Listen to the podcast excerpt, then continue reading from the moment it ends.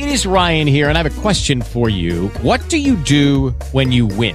Like, are you a fist pumper? A woohooer, a hand clapper, a high fiver. I kind of like the high five, but if you want to hone in on those winning moves, check out Chumba Casino. At ChumbaCasino.com, choose from hundreds of social casino style games for your chance to redeem serious cash prizes. There are new game releases weekly, plus free daily bonuses. So don't wait. Start having the most fun ever at ChumbaCasino.com. No purchase necessary. BGW. Void were prohibited by law. See terms and conditions. 18 plus.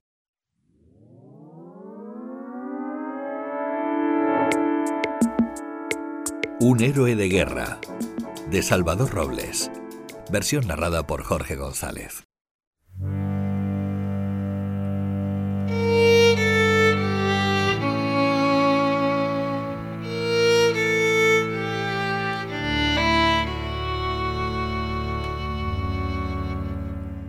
Un joven universitario con una mochila al hombro se dirigió hacia el único asiento que había libre en el vagón del tren de cercanías junto a la plaza que ocupaba un viejo, muy viejo, cuyas manos temblorosas reposaban sobre el puño dorado de un bastón. Sin que existiese una razón lógica, el estudiante titubeó unos segundos antes de tomar asiento. Aunque el viejo con traje y corbata presentaba un aspecto pulcro, su persona irradiaba algo intangible, como una aura negativa que producía en el observador una sensación de rechazo. No obstante, al final el joven optó por sentarse.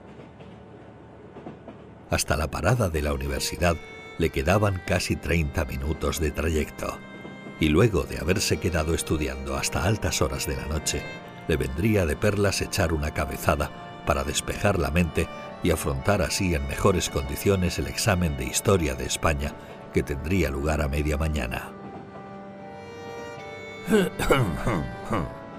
Yo, a los 18 años, fui un héroe en España, en la guerra civil, y poco después, recién cumplidos los 20, en Rusia, en la Segunda Guerra Mundial.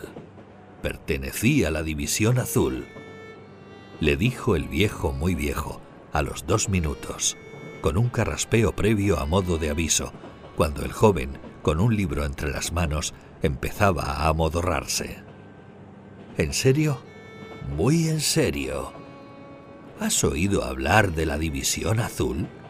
Algo, sí. Estudio historia en la universidad. Y siendo historiador, ¿solo sabes algo? Estoy en primero de carrera. ¿Y qué has oído o leído de la División Azul? Que la formaban unos fachas españoles que combatieron en el frente ruso durante la Segunda Guerra Mundial junto a los nazis. ¿Unos fachas? ¿Has dicho? El viejo aferró con sus manos armentosas el bastón y con los ojos desorbitados y las mejillas encendidas, giró la cabeza hacia el universitario. ¿Unos fachas los voluntarios de la División Azul? Muchos de los cuales, yo entre ellos, eran falangistas. ¿Esa es la historia que os enseñan en la universidad? En la universidad y en mi propia casa, señor. Mi abuelo materno fue un oficial republicano en la guerra civil. Una vez terminada la contienda, lo encarcelaron y ocho años se pasó en presidio, obligado a trabajar en la construcción del Valle de los Caídos en San Lorenzo de El Escorial. Allí perdió el pobre la salud. Él fue quien me habló de cómo la gastaban los falangistas en la guerra y después de ella algunos falangistas, que de todo hay en la viña del Señor. Además, lo que Franco hizo en la posguerra no gozó de mi aprobación. Tenía que haber sido más misericordioso con los vencidos y no tan cruel y vengativo. En fin, vuelvo a mi historia.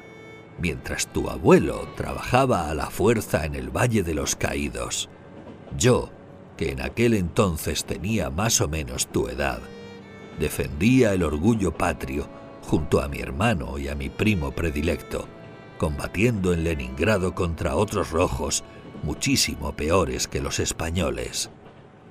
Aquellos pretendían dominar el mundo. ¿Ha dicho usted el orgullo patrio? El orgullo patrio, sí, porque nos enorgullecíamos de luchar en nombre de España contra la tiranía del comunismo. Incluso nos negamos a enfundar el uniforme de la Wehrmacht, tal y como pretendían los mandos alemanes. Nos sentíamos muy orgullosos de lucir el color azul de los falangistas, esos a los que tú tan alegremente has descalificado hace unos instantes. Si debíamos morir en aquel lodazal de sangre, vísceras y arroyos de lágrimas, lo haríamos ataviados con nuestra gloriosa indumentaria. El viejo hincó la barbilla en el pecho y se mantuvo en silencio unos segundos, con los ojos fijos en la contera de su bastón.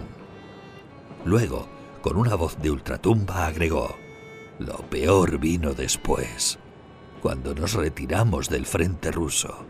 ¿Qué sucedió entonces? Solo podrás entender lo que ocurrió si te cuento lo que precedió al entonces. En Leningrado, cuando mi hermano y mi primo cayeron, literalmente despedazados por un mortero, yo me salvé de milagro gracias a que segundos antes me había alejado unos metros de la trinchera para ir a hacer mis necesidades. Una cagada me salvó la vida. ¿Qué cosas? Cuando a los cinco minutos regresé y vi sus restos hechos trizas, me convertí en un monstruo sediento de sangre roja. Un monstruo sin miedo a nada, ni a los rusos, ni tampoco a la muerte. Mi osadía, unida a mi agilidad y una formidable puntería, me permitieron protagonizar varias hazañas bélicas que me labraron el respeto y la admiración de los mandos alemanes.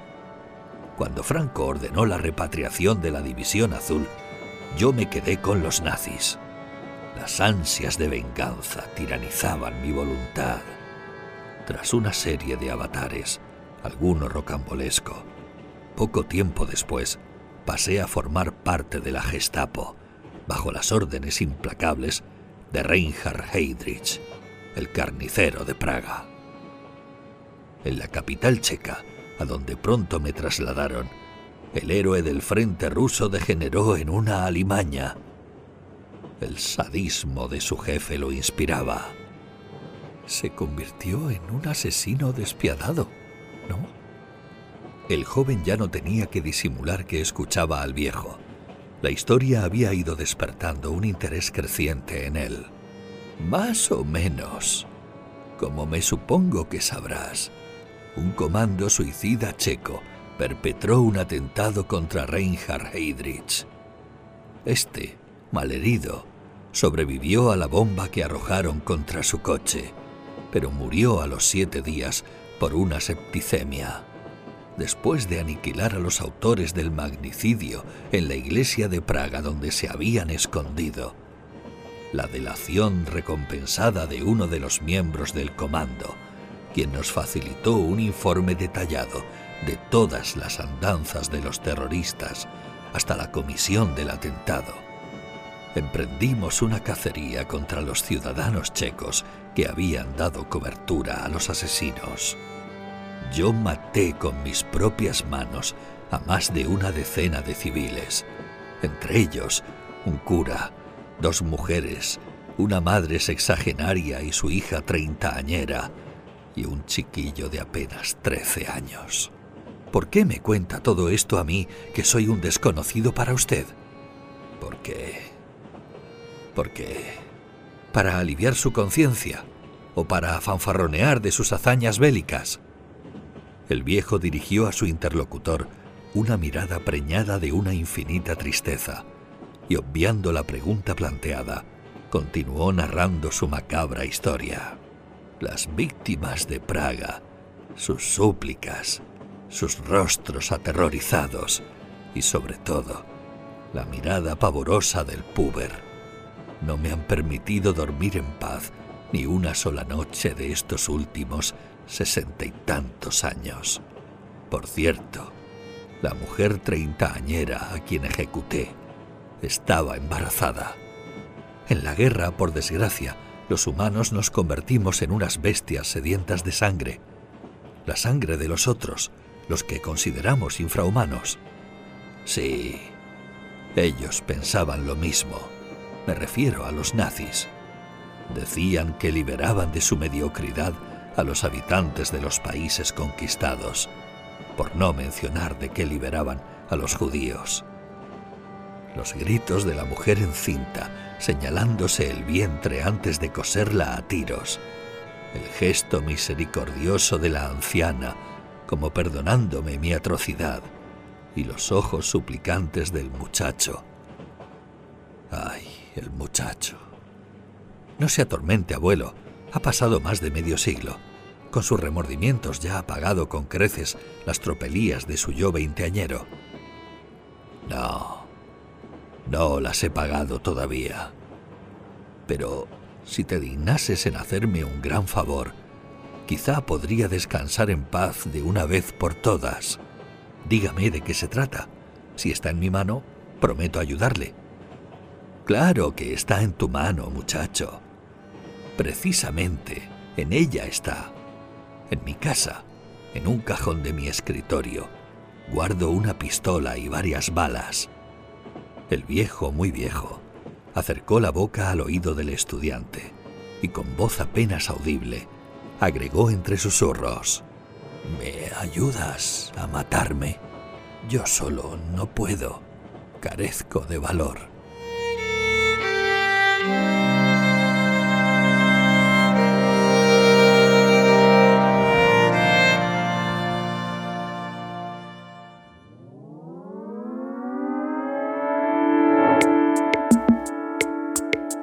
Hasta aquí el relato de hoy.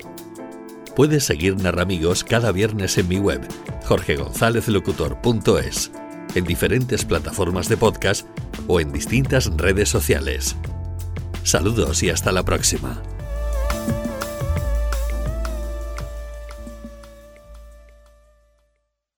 Lucky Land Casino asking people what's the weirdest place you've gotten lucky? Lucky? In line at the deli, I guess? Aha, in my dentist's office. More than once, actually. Do I have to say? Yes, you do. In the car before my kids' PTA meeting. Really? Yes. Excuse me, what's the weirdest place you've gotten lucky? I never win and tell. Well, there you have it. You can get lucky anywhere playing at LuckyLandSlots.com. Play for free right now. Are you feeling lucky? No purchase necessary. Void where prohibited by law. 18 plus. Terms and conditions apply. See website for details.